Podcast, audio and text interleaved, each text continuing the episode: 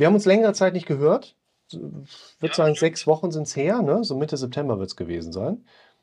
Ja. Aber wir hatten ja auch bewusst mittlerweile tatsächlich gesagt, so es macht ja Sinn. Ich meine, wenn was ist, würden sie sich ja melden und wir können zeitnah den Kontakt auch wieder aufbauen. Aber es war ja besser und besser und besser und besser. Mit Höhen und Ich habe Tiefen. ich hab tatsächlich beim letzten Mal versäumt, rechtzeitig einen Termin zu buchen. Ja. Deswegen kam jetzt dieser, dieser längere Pause dazwischen. ist das im war mehr Moment- so unfreiwillig, aber Bisschen Vorlaufzeit. Gab es denn eine Situation, wo sie sich fast gemeldet hätten? Weil gemeldet haben sie sich ja letztlich nicht. Also ich hatte mehrfach schon das Handy in der Hand und habe eine Nachricht eingetippt und habe sie auch nicht abgeschickt und Ja. habe gedacht, nee, jetzt ich warte jetzt einfach mal noch und mal schauen, wie der Tag so verläuft und habe dann tatsächlich die Nachricht nicht abgeschickt. Und das war tatsächlich dreimal so. Also Ja. der Stresslevel ist angestiegen. Ich war nun letzte Woche im Urlaub und Ah, das, Ja, ja, Moment. vor- Disneyland, ne? Jetzt war Disneyland dran. Ja, ja, genau. Ich war im Disneyland letzte Woche und in Paris. Also Frankreich ist schön, fahren Sie mal hin. Nur die ganzen Franzosen stören. Das äh, wollen wir nicht so laut sagen, aber da ist vielleicht nicht ganz was Unwahres dran. Ja, genau. Ja, und ja, halt zuvor war viel Stress wieder auf Arbeit, was sich dann halt so ein bisschen hochgeschaukelt hat. Und da waren tatsächlich ein paar Situationen dabei, wo ich gedacht hätte, naja, so kriegen wir den Tag rum. Aber es, es hat funktioniert. So, ich bin mittlerweile ganz gut da drin geworden, zu merken, wenn Befürchtungen entstehen. Mhm. Aus Befürchtungen werden dann Ängste, aus Ängsten kommen Extrasystolen und daraus werden Panikattacken. So, und ich bin immer jetzt schon, wenn, wenn der Punkt dann so kommt, dass die, die körperliche Symptomatik wieder zunimmt und ich die spüren kann, mir im, im Kopf zumindest so weit zu rücken, zu sagen, wo könnte das jetzt ein Auslöser gewesen sein? Was für eine Befürchtung oder was für äußere Umstände habe ich jetzt gerade, die mich wieder aktiv bedrücken Ja. in meinem Kopf und die das jetzt auslösen könnten. Und da habe ich immer sehr viele Ursachen gefunden dafür, tatsächlich. In der Tat. in dem, Ja. ja, die in dem Moment, wo ich jetzt ähm, die Symptomatik stärker verspürt habe, tatsächlich ein Grund gewesen sein, sind dafür. Ob das jetzt war halt eine, eine, eine Unmenge an Fahrzeugen, die zu bebildern war auf Arbeit oder schon wieder frühmorgens im Stau gestanden zu haben und dann gleichzeitig hat sich noch ein Mitarbeiter krank gemeldet und das Kind wollte frühes heulend nicht in den Kindergarten gehen. Wenn ein Tag schon so dann gestartet ist, dann kam das dann so über den Tag hin und das musste ich mir dann immer mal so vor meinem inneren Auge klarrücken und Mhm. das hat ganz gut funktioniert, dass das dann wieder abgeflacht ist und nicht zu einer Panikattacke gekommen ist. Ein Werkzeug dafür ist halt das Schreiben. Mir schreiben oder aufschreiben kann sehr erfolgreich frühzeitig Situationen unterbrechen. Ein tatsächlich wichtiger Punkt ist, deshalb sage ich das auch immer ganz gerne so bewusst zu den Leuten, sie können jederzeit schreiben, also mir schreiben, und ob sie es dann abschicken, können sie ja selber schauen. Das Ja. ist ja genau das, was sie letztlich erlebt haben. Sie schreiben mir was, differenzieren für sich nochmal, ob sie es tatsächlich auch auf die Bahn bringen, greifen dann nochmal zurück. Es gibt natürlich verschiedene Gründe, warum man nochmal so einen Schritt zurückgeht und sagt, Moment, ich schicke das jetzt nicht ab, weil beispielsweise man sich dann damit beschäftigt, ja, soll ich das jetzt so schreiben, störe ich den da vielleicht mit, hat er da überhaupt eine Antwort drauf, warum sollte ich es dann tun? Nur sehr häufig haben wir tatsächlich den Punkt, okay, ich schreibe das mal, merke für mich in dem Zusammenhang dann aber auch relativ schnell, da verändert sich gerade was. Deshalb ist dieses Aufschreiben immer ein Mechanismus, der auch eine häufig überraschend positive Wirkung hat, die ich so im Vorfeld gar nicht so einschätzen kann. Und das, was Sie angedeutet haben, dass gewisse Situationen natürlich zur Eskalation neigen, gerade wenn verschiedene Sachen auch noch zusammenkommen. Also Problematik, die morgens schon bei der Abfahrt beginnt, sich Sachen anstauen. Trotzdem scheinen sie es ja geschafft äh, zu haben, anders als früher, Dinge in ihrer Geschwindigkeit trotzdem ja wahrzunehmen. Also typischerweise kommen ja angstauslösende Gedanken, Präsenzen, die nachher von uns klassischerweise mit angstbezogenen Gedanken, Merkmalen, Gefühlen verarbeitet werden. Im hohen Tempo. Also so ein angstauslösender Gedanke ist schnell da. Angstauslösende Filmsequenzen sind nicht nur schnell da, sondern klatschen sich schnell dann auch wieder ab und es taucht die nächste auf. Verschwinden manchmal schnell wieder. Häufig ist unsere Geschwindigkeit dann auch so ausgerichtet, dass wir schnell Sachen wieder versuchen wegzuschieben, um irgendwie davon dann auch wegzukommen. Und deshalb ist ein sehr wichtiger Schritt auch immer wieder das zeitmäßige Herunterfahren, so ein bisschen entschleunigen bisschen Geschwindigkeit rausnehmen. Geschwindigkeit nehmen wir auch raus, indem wir schreiben. Ich kann die Bilder nicht in ihrer alten schnellen Geschwindigkeit im Kopf belassen, wenn ich sie aufschreibe. Und andere Techniken mit Zeitlupe oder was auch immer.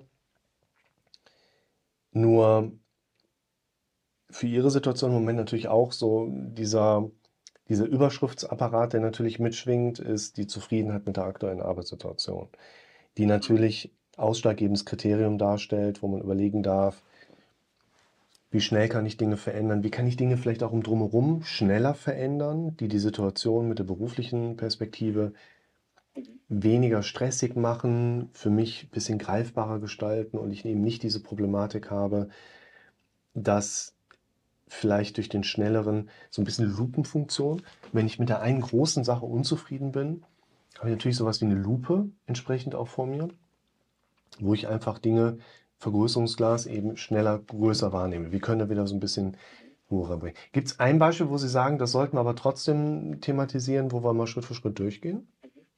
Also ich habe tatsächlich die, diese, die Arbeitssituation, ähm, bin ich an einen Punkt gekommen, gerade jetzt vor dem Urlaub. Ich hatte wieder geschaut, Jobanzeigen, habe Bewerbungen geschrieben ja. und hatte auch zwei, tatsächlich mal zwei Gespräche. Von den vielen Bewerbungen kam tatsächlich mal auch was zurück.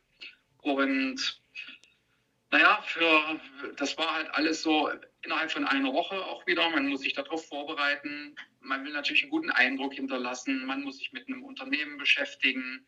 Ähm, dann das Ganze terminlich in den Tag irgendwie reinzukriegen und freizunehmen und so weiter und so fort.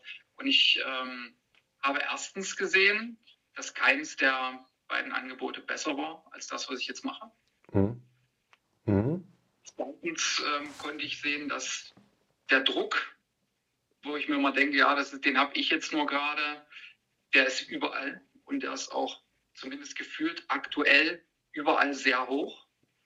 Und es wäre, beide Situationen wären keine Verbesserung gewesen. Und das hat so gefühlt mir wirklich Energie gezogen, und ich habe zu meiner Frau dann gesagt, ich muss jetzt hier einen Cut machen. Ich habe gerade keine Energie mehr dafür. Das ähm, macht mich auch nicht glücklicher. Das bringt mich gerade nicht voran. Ich muss das jetzt mal ruhen lassen, zumindest bis nach dem Urlaub. Mhm. Und habe dann auch bei meiner jetzigen Tätigkeit erstmal ein bisschen ja, Druck rausgenommen. Und ähm, das hat mir jetzt erstmal geholfen, wieder ein bisschen Energie zu finden und meine Gedanken wieder zu sammeln. Aber ich bin jetzt gerade immer noch nicht an dem Punkt, dass ich sage, so jetzt muss ich wieder acht Bewerbungen schreiben oder irgendwie sowas. Das ähm, habe ich das Gefühl, momentan immer noch nicht zu können. Deswegen schaue ich jetzt gerade von der Seite auf meine Tätigkeiten und sage, okay, woanders ist es jetzt gerade auch nicht besser. Also ja, ja einen anderen Blickwinkel, ein Reframe vielleicht. Ja. So an diesem Beispiel. Ich finde, dass über dieses Beispiel oder diese Situation gerade auch nochmal sehr schön herausgearbeitet wird, dass das sich mit einer Sache beschäftigen, dass sich mit einer Sache anders beschäftigen, mit dem einhergehenden Perspektivwechsel, mit Erkenntnissen, die vielleicht damit auch mitschwingen, für uns häufig einen deutlichen Mehrwert haben als einfach nur eine Lösung für ihr Problem. Also häufig spielt bei einer Problematik die Lösung eine wichtige Rolle. Sehr oft sind aber auch Akzeptanz oder auch Perspektivveränderung viel wertvoller als mal eben so eine Lösung rauszuhauen. Also dieser individuelle Auseinandersetzungsdialog, der spielt eine wichtige Rolle, ob jetzt zwischen uns beiden in so einem Gespräch oder mit sich selbst in so einer Situation. Und was ich jetzt gerade bei Ihnen nochmal sehr spannend finde, wenn wir ganz kurz rückwärts zwei Aspekte kurz anknüpfen. Ich würde behaupten, es geht nicht so sehr darum, dass Sie im Moment keine Kraft dafür haben, das zu machen. Also es geht nicht darum, dass Sie das im Moment nicht können, sondern es geht primär darum, dass Sie für sich auch gemerkt haben, dass Sie das gerade gar nicht wollen. Und aus dem Nicht-Wollen resultiert dann mit der Zeit halt das Nicht-Können. Ne? Schöner Stromberg-Zitat. Kann nicht, wohnt auch in der Will-nicht-Straße, aber hier einmal umgekehrt. Wenn jemand merkt, er kann etwas nicht, dann wird er im chronologischen Verlauf vorher für sich gemerkt haben, er will das auch gerade nicht. Und das darf man hier, weil es ja genau um diese Selbstpflege, Veränderungen der Herangehensweise an sich selbst ja auch geht, das dürfen wir uns nochmal klar vor Augen führen. Ich will ja, dass es mir besser geht, was ja nicht damit einhergeht, dass ich mehr der Dinge mache, die ich nicht machen möchte, sondern ich dann erstmal vielleicht ein bisschen Druck rausnehmen darf, um für mich eine Strategie zu entwickeln, mit der einhergeht, ich fahre meine Anstrengung ein bisschen zurück.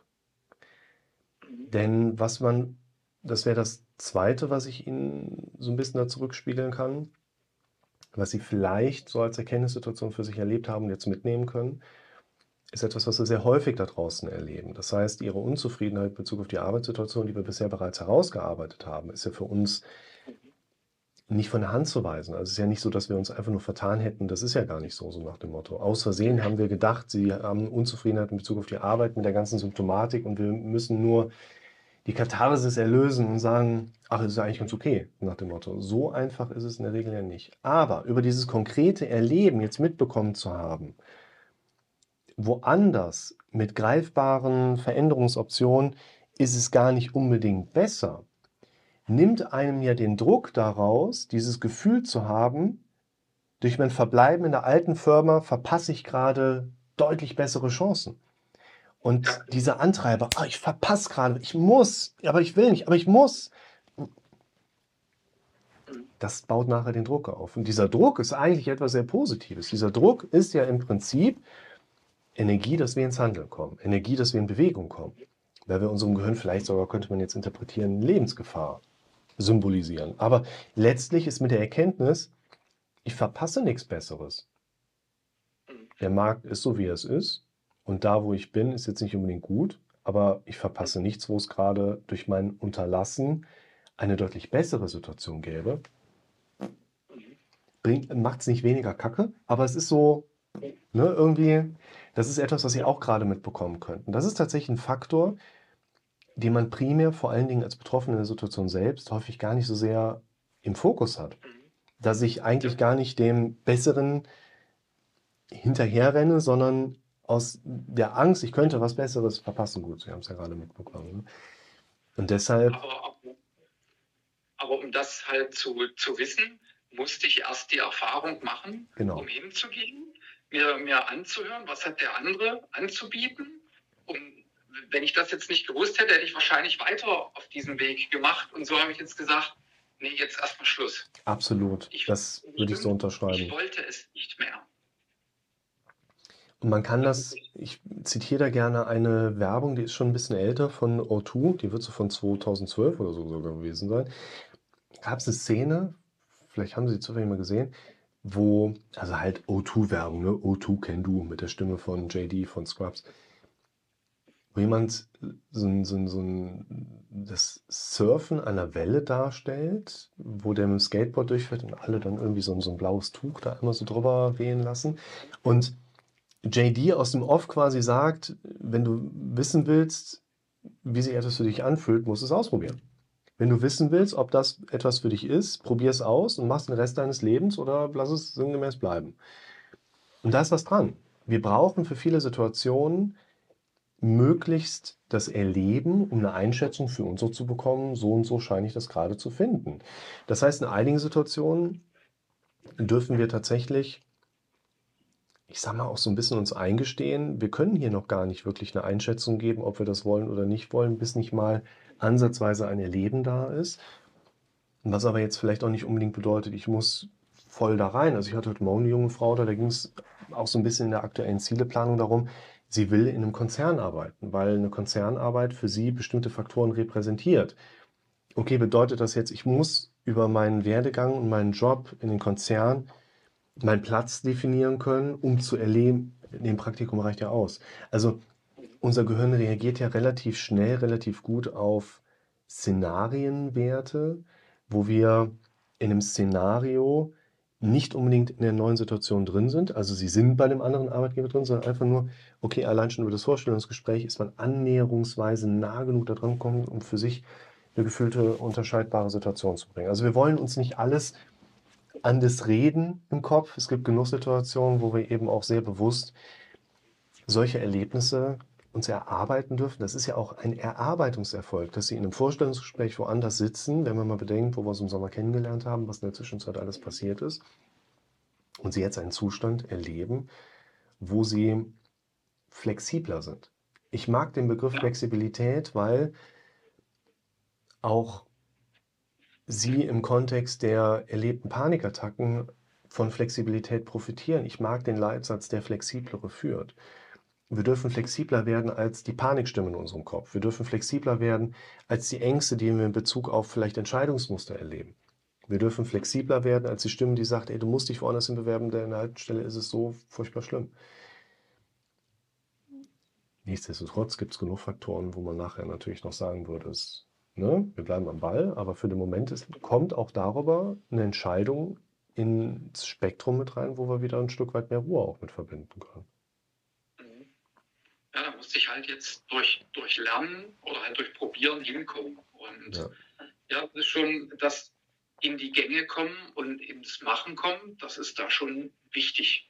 Und das war jetzt wichtig, das für mich zu lernen um, um, ja, um halt das zu wissen, es ist jetzt gerade woanders auch nicht besser. So. Und das hat eine, eine, eine, tatsächlich einen sehr großen Unterschied gemacht zur aktuellen Situation, um zu wissen, hey, du kannst dir das jetzt noch 20 Mal schlecht reden, aber woanders ist es halt auch gerade nicht besser. Es gibt gerade nichts Besseres. So, also.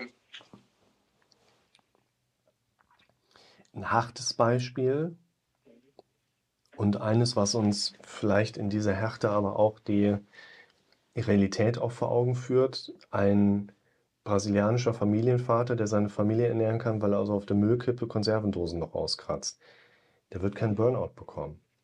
Weil das, also das macht keinen Sinn, so nach dem Motto. Und in der Situation, wo wir für uns vielleicht auch mal Grenzen erleben und für uns ganz klar erfahren, ich kann es jetzt bleiben lassen, aber dann werden sich Dinge deutlich zum Nachteil verändern, kann tatsächlich auch oft nochmal eine positiv interpretierbare Motivation bringen. Dass man plötzlich sagt, okay, so ist es jetzt gerade, auf lange Sicht strategisch gesehen, so und so, aber jetzt gerade im kurzfristigen Sichtbereich, eher operativ gesehen, okay, bam, sind andere Denkmuster da, die uns anders natürlich dann nachher auch in so eine Richtung reinziehen. Mhm. Nachher. Ja. Das ist gut unterm Strich. Ich meine, Sie hatten auch gerade angedeutet, nach dem Urlaub geht es halt jetzt weiter mit dem Blick auf die aktuelle Situation. Ne? Gibt es denn Situationen, wo Sie gerade angesprochen haben, da gab es diese wenigen Momente, wo Sie sich hätten melden können, wo wir auch noch drauf eingehen sollten jetzt? Also es, das äh, war jetzt schon dieses, dieser Zeitraum, bevor ich jetzt in Urlaub gegangen bin, wo halt viele Sachen zusammengekommen sind. Dieses mhm. Vorstellungsgespräch, was ich erwähnt habe, die höhere, der höhere Zahlendruck, Probleme hier mit dem Kind und so. Da waren immer mal Tage, wo sich das so aufgestaut hat, gerade vor den Vorstellungsgesprächen, waren so Tage, wo mit einmal halt so die Symptomatik wieder so richtig schön reingeknallt hat. Mhm. Und ich dachte so, das ist, das ist immer das Erste, was dann durch den Kopf knallt. Warum ist das jetzt wieder da? Und dann muss ich mich erstmal ein bisschen sammeln und ein bisschen so die Gedanken im Kopf durchspielen. Ah, hm, das kommt jetzt natürlich, weil morgen ist das. Vorhin war Kind, kind krank und ähm, äh, Stau zur Arbeit hin und Probleme mit dem Kollegen und morgen das und du musst dich noch vorbereiten. Alles klar. Durchatmen. So, und da hatte ich schon, da habe ich da gestanden, genau, auf Arbeiten habe schon getippt und dachte so in, man will ja natürlich dann im Kopf auch die Nachricht kurz, aber dann mit den richtigen Informationen, das heißt, ich muss sowieso immer noch mal drüber nachdenken, wie schreibe ich das jetzt, aufgehört. So, mhm. habe den nächsten Arbeitsschritt gemacht, wieder ans Handy weitergeschrieben, was gelöscht, drei, vier, fünf Arbeitsschritte gemacht, vergessen. dann nachmittags wieder noch mal rausgeholt und dann habe ich gesessen und habe überlegt, schicke ich das jetzt ab? Ich denke noch mal drüber nach und habe es halt nicht abgeschlossen. Ein Prozess, den auch beispielsweise ähnlich kenne, wenn irgendein, ich sag mal ganz grob, Konfliktthema einfach im Raum steht, was einen so ein bisschen anfrisst. Irgendwann wird mir das zu bunt, ich setze mich hin, schreibe die Sachen mal auf. Und da kommt natürlich in dem Moment erstmal die Kritikebene auch präsent raus. Das heißt, ich schreibe ja nicht auf, dass ich mit folgenden Lösungen gedenke, Dinge zu verändern, sondern das Erste, was rauskommt, ist halt erstmal so ein... In der Vergangenheit hat sich häufig herausgestellt, dass so ein Moment auch ein typischer Moment ist, wo ich mich selber zu programmieren darf. Weil ich erlebe zwar einen Konflikt, aber mein Gehirn gibt mir keinen inneren Antrieb, diesen Konflikt jetzt gerade zu lösen oder zu verändern, weil er hilft mir auch nicht beim Überleben, in Anführungszeichen. Und dann Programm, ah, komm, schreib das mal schnell auf. Schreibe ich das auf und dann habe ich eine Session. Ich sitze nebenan, mache eine Sitzung. Für mich ist ein ganz wichtiger Prozesspunkt immer, ich versuche oder bin darauf trainiert, den Klienten, den Menschen zu 100% zum wichtigsten Menschen auf der Erde zu machen. Sie sind gerade für mich der wichtigste Mensch. Es gibt keine Graduierung, erst ich, dann Sie oder Familie oder sonst was, sondern es gibt nur Sie. Und das heißt, wenn ich so eine konfliktträchtige Situation mir mal aufschreibe, bin dann in der Sitzung drin, dann hat mein Unterbewusstsein im Hintergrund die ganze Zeit Möglichkeiten, Dinge weiterzuerarbeiten. Wir haben im Sommer darüber gesprochen. Wenn wir uns Fragen stellen, geht unser Gehirn auf die Reise, uns Antworten zu liefern. Wir dürfen uns ein bisschen umprogrammieren, mit welchen Herangehensweisen wir auf unsere Ideen ja auch eingehen. Und dann komme ich nach der Sitzung nochmal kurz den Rechner, schicke jemandem was zu und denke, ah stimmt, da war ja gerade was. Guck mir das an und denke so, ja okay, das ist jetzt die Vorwurfsebene.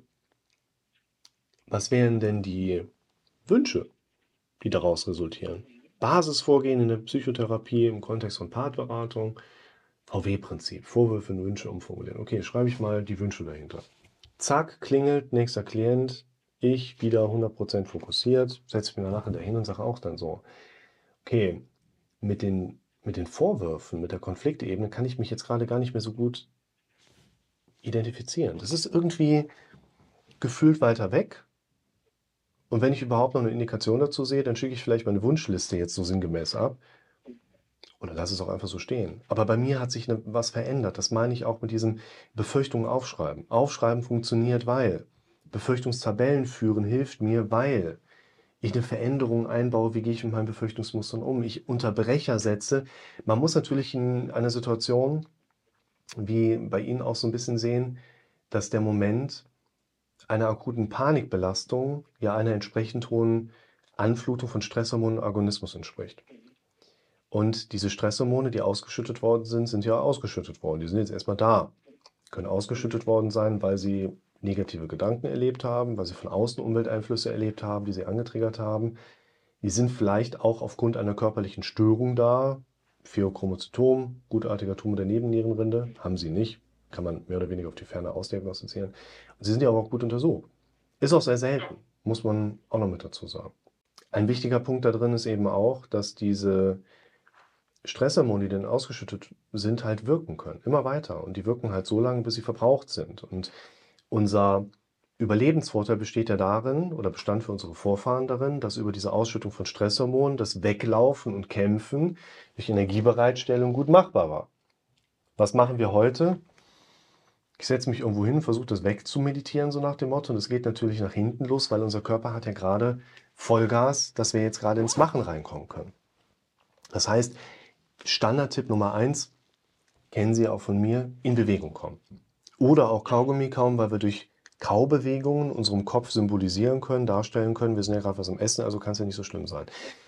Ein wichtiger Punkt ist jetzt aber auch, wenn Stresshormone einmal ausgeschüttet sind, dann werden wir die nicht, also wir können per Gedankenkraft Stresshormone ausschütten, weil wir uns in eine scheinbar gefährliche Situation versetzen. Aber wir können über das Denken der richtigen Gedanken jetzt nicht die Stresshormone aus dem Blut so wieder zurücksaugen.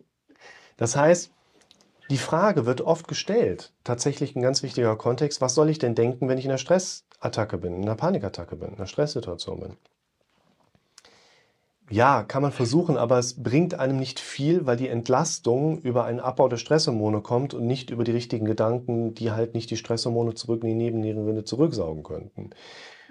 Das heißt, das Aufschreiben einer Situation entlastet zwar häufig, aber im Auftreten von einem starken inneren Unruheaspekt würde ich mich jetzt auch nicht unbedingt irgendwo hinsetzen und Sachen aufschreiben wollen, sondern Bewegung, was essen, was trinken, Kaugummi kauen, ne, das ist halt so ein Standardtipp. Und wenn ich dann wieder ein bisschen Luft habe, dann kann ich hingehen und anfangen, dülülü, schreibe ein paar Sachen auf, mache mir Gedanken dazu, versuche prophylaktisch auf die nächste Panikattacke vielleicht einzuwirken und mir Sachen zurechtzulegen. Nur deshalb in so einer Situation, wie Sie sie gerade beschrieben haben, ja, da kommen einige Sachen zusammen. Und dann hat man noch andere Leute im Straßenverkehr, dann hat man auch noch Arbeitskolleginnen und Kollegen und dann. Ja, das sind Sachen, die, die halt nicht vorhersehbar sind. Das merke ich immer. Das macht mir immer noch Probleme. So, ich kann mal noch ein Beispiel bringen. Ne? Es war mhm. Urlaub und natürlich erstmal staut sich das auch an vor dem Urlaub hin, klappt das alles hin und her, fliegen, Hotel und so weiter mit kleinen Kindern das allererste Mal. So, da kommt schon ein bisschen was zusammen, da war ich schon ein bisschen unentspannt. Mhm. So, und je weiter dann das zu Ende ging, gegen Ende der Woche hin, ja, man kauft dort ein und man will noch das mitnehmen und dann hat man noch im Disneyland noch das Spielzeug gekauft und das hier und passt das alles in den Koffer. So, und ich habe in der, in der Nacht schon schlecht geschlafen und habe schon gemerkt, dass das kreiselte schon. Und frühs, ich bin aufgestanden und habe das direkt gemerkt, da waren die Symptome wieder da. Und es wurde stärker und stärker. Und ich dachte so, warum ist das jetzt?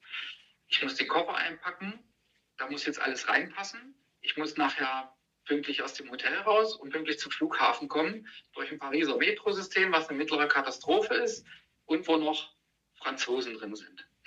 So. Also da kamen viele Sachen zusammen und das habe ich so in meinem Kopf so durchgespielt und dann habe ich angefangen, die Koffer zu packen. Mhm. Und habe gemerkt, nachdem ich fertig war und alles eingepackt war, liest es schon nach. Mhm. So, ich ein bisschen runter, dann haben wir ein bisschen gefrühstückt und haben noch ein bisschen da in Ruhe. Wir hatten ein bisschen Zeit mit dem Auschecken. Und dann ging es wieder los, dann ging das wieder nach oben. Jetzt müssen wir gleich losgehen. Ich muss die Koffer ziehen durch die Stadt, die sind schwer, die muss ich Treppen hoch und runter tragen. Komme ich da pünktlich hin und so weiter. Es ging los, wir sind losgelaufen und ja, ich war dann so drin, dass ich gar keine Zeit mehr hatte, darüber nachzudenken. So, das Kind mit Koffern, Treppe hoch, Treppe runter. Und irgendwann saß ich im Flugzeug und dachte so, erstmal durchatmen, es hat alles geklappt. Mhm. So. Und dann ging das wieder runter. So, und da blieb es bis jetzt auch.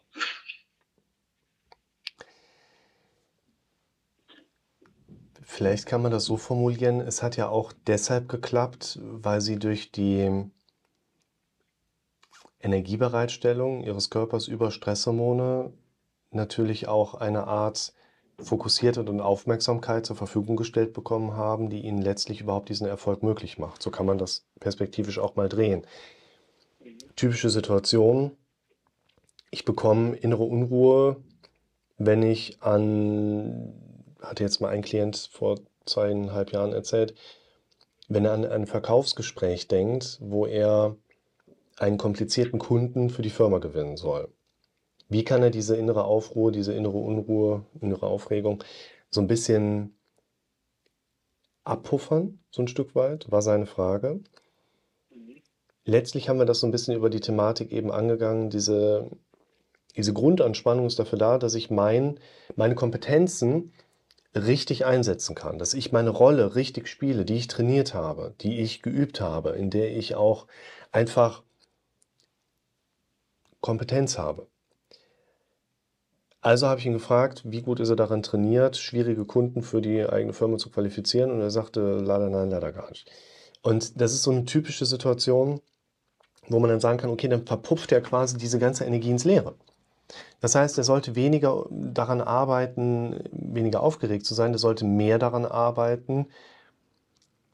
Hört sich ein bisschen komisch an in meinem ersten Moment, aber Modellenz, Modellenz exzellent langer Tag heute. Ich hatte selber einen Chirurgentermin heute noch mit Kind und es war Modellenz. Exzellenz modellieren zu können. Also hört sich doppelt komisch an. Wenn wir Exzellenz modellieren können, heißt es das nicht, dass wir das immer machen sollten oder müssen. Aber wenn wir Exzellenz nicht modellieren können, sind wir ja quasi nur am Raten. Und je mehr meine Kompetenz steigt, einen guten Vortrag zu halten, einen Kunden richtig bedienen zu können, mein Gegenüber richtig einschätzen zu können, um mein Reagieren flexibel daran anpassen zu können, desto ruhiger werde ich meistens mit der Zeit und werde dann eine einhergehende Anspannung vielleicht als eher etwas erleben wie Lampenfieber, vielleicht so ein Stück weit, was sich mit der Zeit auch wieder einpendeln wird. Also wenn Sie mich jetzt fragen würden, Herr Rick, sind Sie aufgeregt, bevor ein Termin kommt oder bevor jemand Neues zu Ihnen in die Praxis kommt, würde ich sagen, nö, ja, aber da könnte ja das und das passieren. Und ich denke so, ja, dafür bin ich ja da, dass wir darüber dann sprechen. Ja, und seit wann ist das so? Und ich würde sagen, keine Ahnung. Also ich habe, früher war ich definitiv, wenn ich jemanden kennengelernt habe, aufgeregt von der Sitzung, ah, gleich geht's los, und, oh, wie kannst du dem heute helfen, was kannst du alles machen, komm, bereite dich schon mal darauf vor. Aber ich habe, keine Ahnung, ich habe hier irgendwo meine Tabelle hinter Ihnen. Ich gucke mal gerade rein. Also wir sind jetzt bei ich habe die letzte Woche noch nicht geführt. Aber ich sehe hier, September waren wir bei 11.618 Sitzungen. Jetzt sind wir irgendwie bei November. Also ich würde mal ganz blöd einfach sagen, nach 100 Sitzungen ist man da schon so drin einfach, dass man so eine gewisse Eloquenz hat. So, der, der Trick ist eigentlich nicht, wie kann ich etwas machen, was mir dabei hilft, dass ich jetzt dauerhaft Ruhe habe, weil so funktioniert das nicht, sondern wie kann ich diesen ersten, in der Regel großen Filter, dass mein Gehirn sich eben nicht verändern möchte, durchdringen, überschreiten mhm. und das immer und immer wieder. Das ist so dieser Punkt, wir haben am letzten Mal kurz darüber gesprochen, warum verändern wir uns noch nicht? Ja, weil unser Gehirn immer guten Grund hat, dass wir uns nicht verändern sollten. Wir haben doch bisher auch so prima überlebt. Warum soll ich den Kühlschrank von links nach rechts stellen? Ich habe doch prima überlebt, dann muss ich doch nicht mich umorientieren. Wenn ich aber keine andere Wahl habe, wir haben Wasserschaden, der Kühlschrank steht jetzt nicht mehr links, sondern rechts und ich greife zehnmal ins Leere, dann werde ich beim elften Mal gelernt haben, okay, das steht jetzt auf der anderen Seite. Letztlich das Gleiche mit einer Situation, wie Sie sie erleben. Und ich merke auch, dass mich solche Situationen unter Druck setzen. Sagen wir mal bewusst unter Druck setzen. Weil das ist, glaube ich, ein gesunder Mechanismus, den ich erlebe und den Sie auch erleben. Und letztlich die Differenzierung nicht daher kommt, dass ich einfach diesen Druck nicht hätte und Sie schon, sondern wir beide erleben eine Art Grunddruck, der sich dann aber unterschiedlich kanalisiert. Und bei mir ist es dann vielleicht eher der Gedanke, der schneller hochkommt, okay, wie kann ich das lösen? Und bei Ihnen sind es vielleicht im Moment dann andere Affirmationen gewesen, die Ihnen dabei geholfen haben, einfach gut durchzukommen. Weil fremde Stadt, fremdes Land, Charles de Gaulle, Flughafen ist im Norden von Paris, Manet-la-Vallée ist, glaube ich, irgendwo im Südosten oder sowas. Ähm, man muss irgendwie von rechts nach links kommen. Haben Sie direkt am Disneyland gewohnt oder in der Stadt? Nein, wir waren nur einen Tag dort, wir haben in der Stadt gewohnt. Hm. In, äh, Buté Chaumont oder irgendwie sowas. Ja, kenne ich. Wunderbar. So ganz hübsch. Ich habe ja ein paar Mal war ich da. Da war ich immer im CISP, im Centre International de Séjour de Paris. Das ist äh, letztlich ein, ein, altes Hochhaus gewesen, wo man die Jugendherberge reingebaut hat, wo man die Fenster nicht öffnen konnte, wo wir ein Einzelzimmer hatten, wo eine Toilettenkabine eingebaut war. Das war also wirklich wie so ein Raumschiff. Ein Pott, also ein, ein nicht Pott, sondern so, so, so, so eine Art Port, der da reingebaut wurde auch schon 15 Jahre her, wo quasi eine Dusche und Toilette und Waschbecken auf so einem Viertel Quadratmeter waren. Ich hatte noch irgendwie Magen-Darm mir da in Paris gezogen. Das war der Jahreswechsel. Die Franzosen hatten es nicht so mit Feuerwerk. Ich war tierisch enttäuscht. Aber es ist immer eine ganz tolle Erfahrung. Typisch, ich habe französisches Frühstück die ganze Zeit gehabt. Ich habe ja nichts vertragen, also immer nur schwarzer Kaffee und schön äh, Rote Gouloir geraucht und so. Ne? Also Paris. Ich mag ja die Sprache auch nicht so. Aber man hatte, ich habe immer Toiletten gefunden. Äh, Bonjour, je cherche la toilette, ne? Und äh, je voudrais un Big Mac. So, dann, dann hört es aber auch auf. Ah, okay. Das heißt, sie haben so ein bisschen, das tut ja auch mal gut, ne? so ein bisschen aus dieser Corona-Alltagssituation mal wieder ein bisschen einfach Geschwindigkeiten erleben können und nicht im Stau stehen auf der Autobahn, mal fliegen, mal wieder ein bisschen. Das war schon, das war schon wirklich außerhalb der Komfortzone. Das war ein, ich Mhm. war noch nie in Paris, meine Frau auch nicht. Wir sind noch nie mit dem Kind irgendwo hingeflogen. Ich äh, habe es mit Französisch so gut wie gar nicht. Meine Frau spricht es ganz gut und wurde noch permanent verbessert von den netten Leuten dort. Ja, die sind sehr aufmerksam. Das war schon wirklich so. Und dann halt äh, sich zurechtfinden in der Stadt mit äh, öffentlichen Verkehrsmitteln und so weiter. Also das war schon mal was Neues, ja. Es war jetzt nicht, dass man sagt, ich fahre jetzt eine Woche an den Strand und leg mich dahin. Das war es definitiv nicht.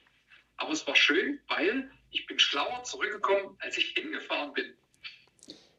Auf die Erfahrungswerte bezogen oder Ja, genau. noch was das, passiert? was ich erlebt habe, Ja, auf meine Erwartungen, die, die ich hatte darauf, habe ich viele interessante Sachen erlebt. Ja, viele Vorurteile, die wir haben, die so Stimmen. sagen. Ja, vieles, was nicht stimmt. okay. Ja. Ja. Ich finde das ganz spannend, weil Sie haben es gerade auch sinngemäß so bezeichnet, das ist schon ein Mal Durchbrechen der Komfortzonengrenze. Komfortzonengrenze ist für mich etwas, was häufig eine kopfassoziierte Situation darstellt. Ich verlinke Ihnen nachher das Video dazu, Komfortzone. Häufig erleben wir da eine gewisse konfliktäre Perspektive drauf. Also ich muss meine Komfortzone ja verlassen, aber ich kann sie nicht verlassen. Das ist also irgendwie konfliktär. Ähm, Komfortzone bedeutet für mich häufig auch, dass wir mal diese gut gemeinten Ratschläge in Bezug auf Komfortzone so ein bisschen hinter uns lassen dürfen, weil ich glaube, es geht gar nicht darum, die Komfortzone zu verlassen. Es geht aus meiner Sicht auch nicht darum, drin zu bleiben in der alten Komfortzone. Es geht darum, dass wir daran arbeiten, Komfortzonen zu vergrößern. Was bedeutet Komfortzone vergrößern? Nicht, dass ich jetzt mit Gewalt einfach dem Kopf durch die Wand will. Sollte ich schon wissen, was mich dahinter erwartet und ob das sinnvoll ist, einen Kopf zu nehmen oder ob ich nicht lieber eine Tür nehme, so sinngemäß. Und bei der Komfortzone geht es für mich dann eher darum, sich in die projizierte Nähe einer Grenze zu bringen, zu gucken, was ist das gerade, wie ist das hier. Also konkret, jemand hat ein Problem damit, Autobahn zu fahren. Und allein schon beim Gedanken Autobahnfahren tauchen Assoziationsmuster auf im Kopf eines Betroffenen, konkrete Bilder. Und jetzt dürfen wir lernen, mit diesen konkreten Bildern letztlich auch einen vernünftigen Umgang zu pflegen, uns damit zu beschäftigen. Nicht direkt wegschieben, Geschwindigkeit rausnehmen, Befürchtungen aufschreiben, ist das mein Ziel? Nein, Worst Case abschwächen, Handlungsoptionen aufbauen, etc. pp. Das heißt aber auch, ist ein anderes Thema, was jetzt gerade relativ frisch auch in Form von Videos verarbeitet wurde, Konfrontation. Wir müssen uns mit unseren Ängsten mal konfrontieren. Kurz gesagt ist die Problematik aus meiner Sicht bei der Konfrontation, dass es häufig erst gar nicht dazu kommt und wenn es dann dazu kommt, dass ich nur im Prinzip einen relativ kleinen Ausschnitt als Konfrontationserlebnis habe, zeitlich gesehen auch, welches eine adäquate Grundlage an verarbeitbaren Gedanken repräsentiert, die mir dabei helfen, Dinge umzutrainieren im Kopf. Das heißt, beim Thema Konfrontation haben wir vielleicht so dieses, ich muss meine Komfortzone verlassen, ich muss jetzt mich mit meiner Angst, Gondel zu fahren, konfrontieren und fahre mit der Gondel auf die Zugspitze rauf. Merke aber, ich ertrage das nur gerade in voller Panik bei der Auffahrt und traue mich nicht mehr runter. Da habe ich nämlich ein Problem. Das ist einer Klientin mal passiert, bevor wir uns kennengelernt haben. Und aus meiner Sicht dürfen wir uns bewusst darüber sein, dass erstens diese Aussage, naja, sie müssen sich mit ihren Ängsten halt konfrontieren, eine Aussage ist, die ist irgendwo sinngemäß gut gemeint. Was ist das Gegenteil von gut? Schlecht. Nee, gut gemeint. Ah, stimmt. Das heißt, wenn ich Ihnen sage, ah ja, wissen Sie, Sie müssen sich mal mit Ihren Ängsten konfrontieren, das ist aus meiner Sicht kein ernst gemeinter Ratschlag, weil ich Ihnen keine Anleitung an die Hand gebe und vor allen Dingen etwas empfehle, wo ich genau weiß, da haben die Leute einfach Struggle mit, sonst würden wir ja gar nicht darüber sprechen.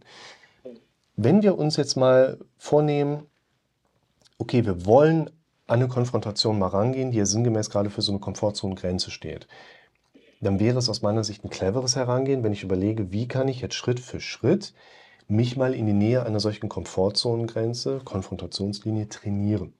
Okay, jeden Tag stelle ich einen Wecker, dreimal sage ich Autobahn, schreibe auf, welche Assoziationen als erstes hochkommen.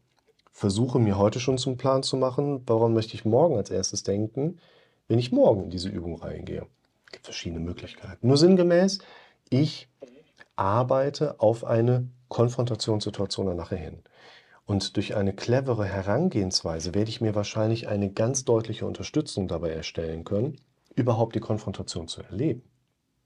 Habe aber im Gegensatz zur singulären Konfrontation sehr viel mehr Spielraum an Lernprozessen, die ich verarbeiten kann.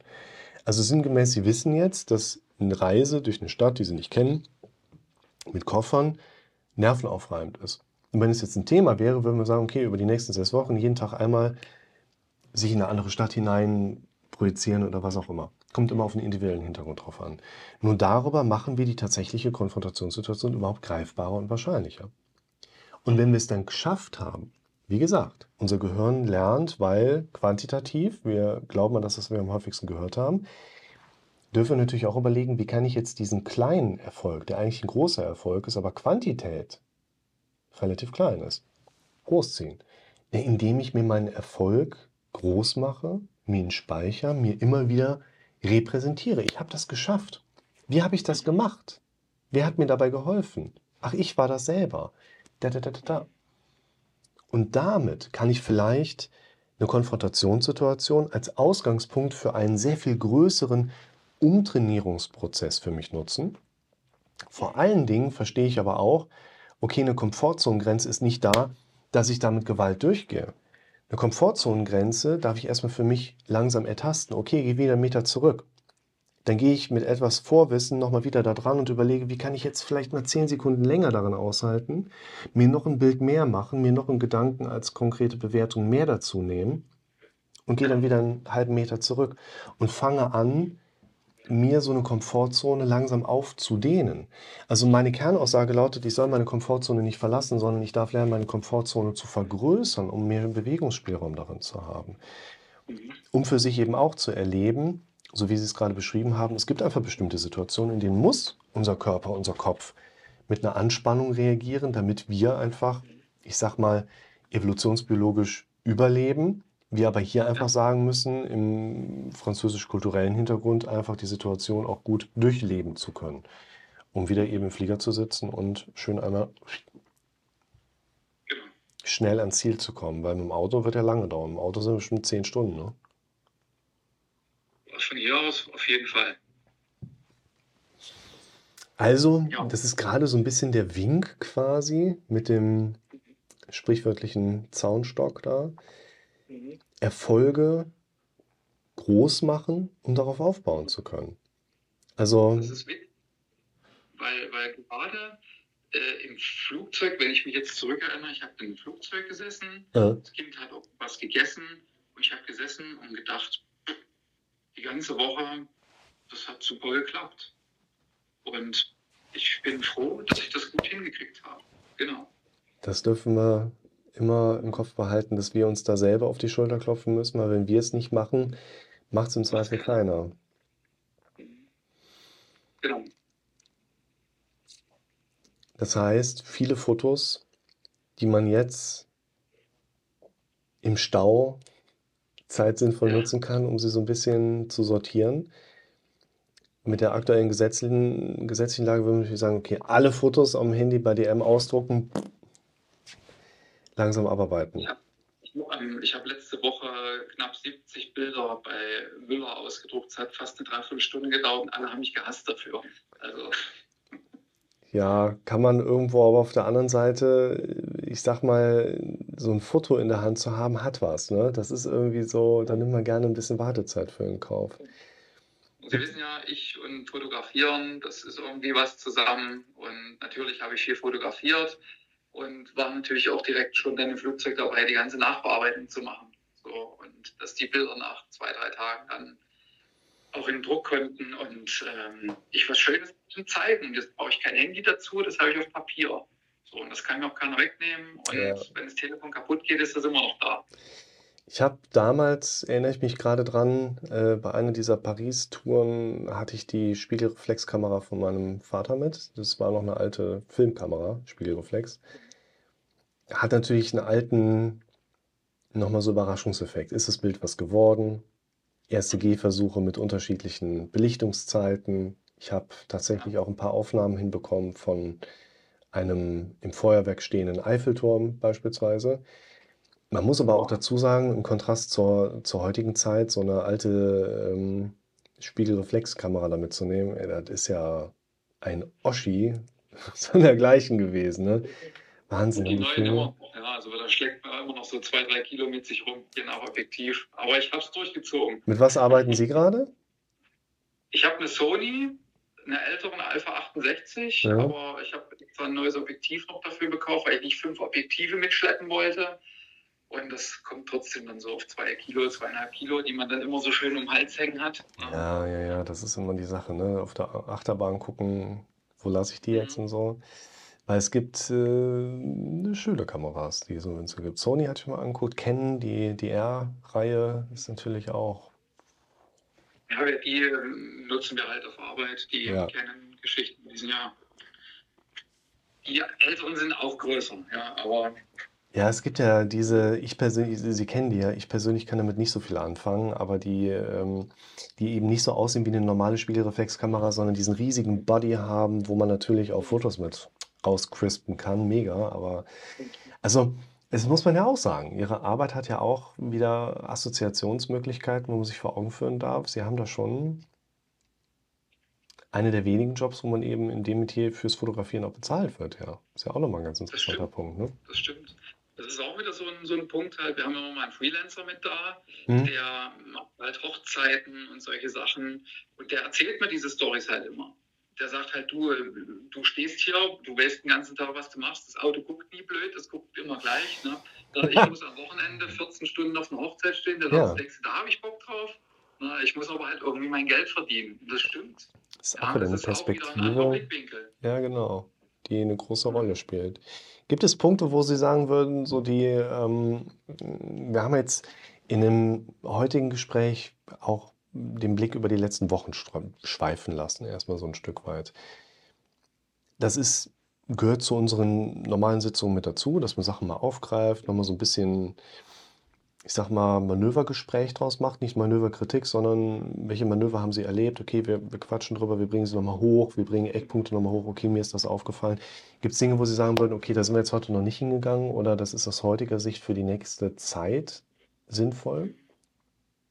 Also es ist eine Sache, die, die mir im Kopf immer noch rumspukt und wo ich auch viel drüber nachgedacht habe, dass diese ganze Sache mit dem Diabetes, mhm. mit Unterzuckerung, Panikattacken, Extrasystolen, das hängt alles in irgendeiner Form zusammen.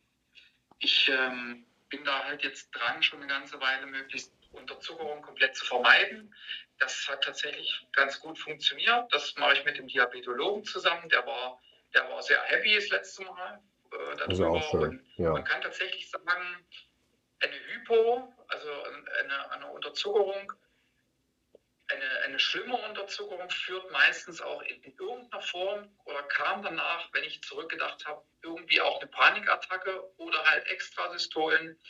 Der Diabetologe sagt natürlich, ja klar, kommen da Extrasystolen, weil das ist äh, bei einer Unterzuckerung halt das zentrale Nervensystem beeinträchtigt. Mhm. Das kommt dann und so eine Unterzuckerung hat halt 24 Stunden etwa Auswirkungen auf den Körper. Ja. Das ist schon noch ein Thema, da würde ich schon noch mal gerne hingehen.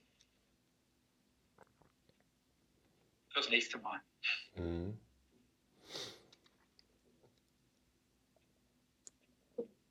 Die Hypoglykämien, also Unterzuckerungen, spielen bei der Paniksymptomatik auch häufig eine Rolle, weil diese körperlichen Präsenzen einfach der Stresshormonausschüttung äquivalent sind und mit Stresshormonausschüttung einhergehen. Und diese Symptomebene wirklich sehr unangenehm ist. Die meisten Menschen, die im Kontext einer banalen, leichten Hypoglykämie diese Symptome erleben, erleben die Situation als sehr bedrohlich, was sie unterm Strich aber nicht ist. Für die meisten Menschen. Für sie schon. Weil mit ihrem Diabetes eine Situation jetzt gerade einfach da ist, wo sie das ist eine Tatsache, die zu ihrem Leben ja dazugehört, im Moment noch nicht therapierbar, kurativ, also auf Heilung, dass sie da eben besonderen Fokus drauf legen dürfen. Und deshalb ist es ja nicht nur in ihrem Interesse, Symptomatik einzuschränken und entsprechend das Auftreten von Unterzuckerungszuständen zu vermeiden, sondern natürlich auch, weil es um ihr Leben teilweise geht mit Unterzuckerungszuständen und für sie aber auch wie für andere Menschen, die eigentlich in Anführungszeichen eigentlich gesund sind, ja auch eine Rolle scheinbar für das vaskuläre System zu spielen scheint. Wie groß sind die Zuckerdifferenzen, die wir so im Tagesverlauf erleben, wo wir eben auch mehr und mehr im Moment Erkenntnisse haben, dass es uns vaskulär vom Gefäßsystem einfach auch besser geht. Also wir haben weniger Anfälligkeit für Herzinfarkt, für andere gefäßschädigende Prozesse, wenn eben die Blutzuckerausschläge nicht zu groß sind. Also auch aus dem Zusammenhang haben sie natürlich Interesse an einem möglichst gleichmäßigen Verlauf. Die Möglichkeiten, dort einzugreifen, sind mehr oder weniger immer da, aber teilweise natürlich manchmal einfacher, manchmal schwieriger umzusetzen konkret. Und da ist tatsächlich ja erst einmal jetzt plump der Diabetologe oder auch Ernährungsberatung der Ansprechpartner, der Ihnen Handwerkszeuge natürlich auch mitliefert. Was wir beide beim nächsten Mal gerne zentraler fokussieren werden, es geht natürlich in die Richtung, wie im Zusammenhang zu dieser, es ist eine Tatsache, Probleme sind lösbar, sonst wären es Tatsachen. Ihr Diabetes ist nicht lösbar, das ist eine Tatsache. Aber die Probleme, die mit dem Diabetes im Moment im Tagesgeschehen so hochkommen, sind in der Regel lösbar. Entweder mit Insulin oder Zucker oder eben durch das Beeinflussen der eigenen gedanklichen Perspektivebene.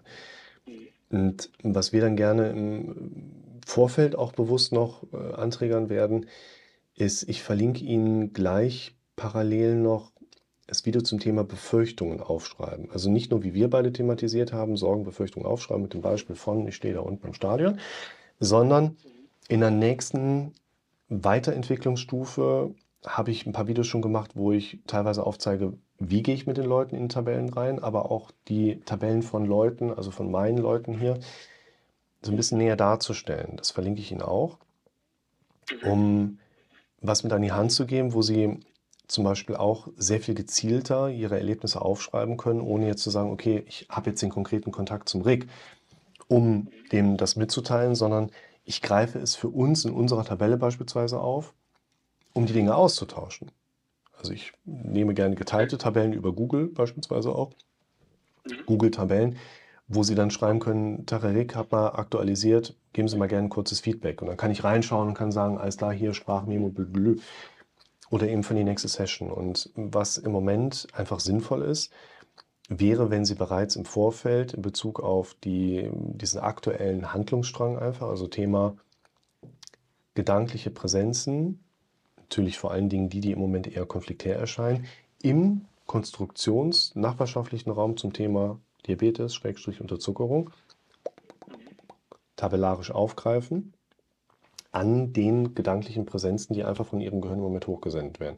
Weil das sind ja zum Beispiel vor allen Dingen auch die Präsenzen, die wir durch unser aktives Handeln, Umdenkprozess vor allen Dingen nachher mit anträgern möchten. Und ich glaube, da können Sie eine ganze Menge Vorarbeit schon leisten. Mhm, okay. Klingt gut. Schicke ich rüber.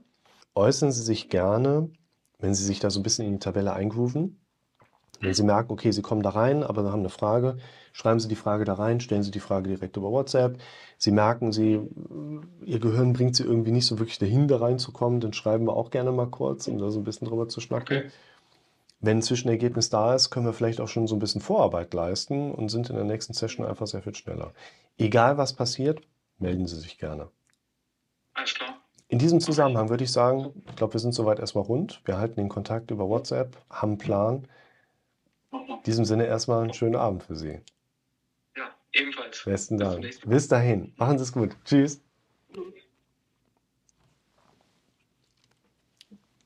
Auch mal spannend. Haben wir das Ganze heute übers Handy gemacht, weil mit dem Bildschirm hat es eben irgendwie nicht gefunzt, aber hat ja ersatzhalber alles wunderbar funktioniert. Ihr habt mitbekommen, was der anstehende Plan ist. Ich bin gespannt, was sich in der Zwischenzeit so tut. Beim nächsten Mal seid ihr wieder mit dabei.